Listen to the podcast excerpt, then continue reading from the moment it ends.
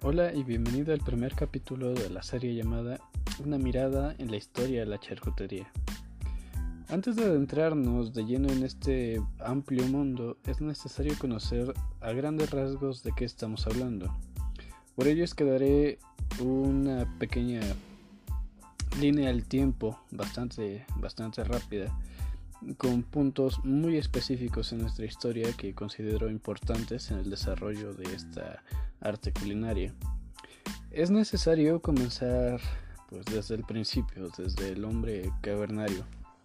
Cuando el ser humano aún era sedentario, cuando aún cazaba y recolectaba, la presa se tenía que consumir al momento, prácticamente al instante, porque como no existían métodos de conservación, nuestros antepasados no podían guardar sus, presas por un periodo largo de tiempo si es que no estaban en invierno. Ahora, cuando el ser humano descubre el fuego, pues eso cambia radicalmente porque entre cocinar los alimentos le va a dar un poquito más de vida al mismo, más tiempo para que lo podamos consumir. Después de esto, quiero que avancemos un poco más hasta el Imperio Romano.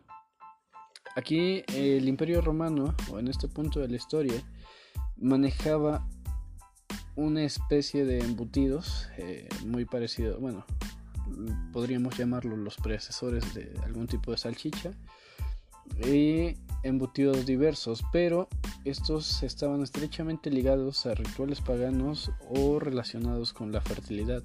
Entonces se consumían en fechas pues un tanto específicas y a pesar de que no eran un alimento que se podía o que se consumía todos los días, pues ya era un embutido, ya era lo que ahorita consideramos un embutido.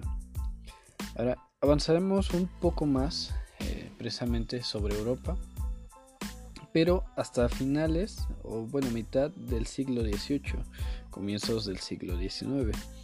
Aquí nos vamos a encontrar con la revolución industrial, que es lo que va a pasar con nuestras bueno, nuestros grandes avances tecnológicos, vamos a automatizar la producción alimenticia y esto va a tener una repercusión directamente en la manera en la que producimos y consumimos nuestros alimentos. En este caso, también hubo pues un gran avance en cuanto a los embutidos. Se descubrieron conservadores y se descubrieron o se inventaron mejores maneras de conservar nuestro alimento. Ahora vamos a avanzar un poquito más, un poquito más, casi nada. Y vamos a decir que las ventajas que nos ofreció un par de años después del gran boom que tuvo la revolución industrial es que nos garantizó en muchos casos la calidad de los alimentos que consumimos o que llegamos a consumir. En este caso estamos hablando de embutidos. Esto ocasionó que muchos de los embutidos llegaran a ser lo que conocemos, consumimos y producimos aún todavía.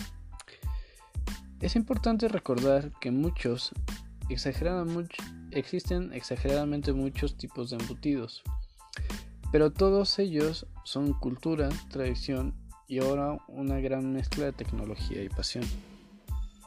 Es necesario conservarlos, apreciarlos y, por qué no, también degustarlos de vez en cuando. Con esto me despido y hasta la próxima.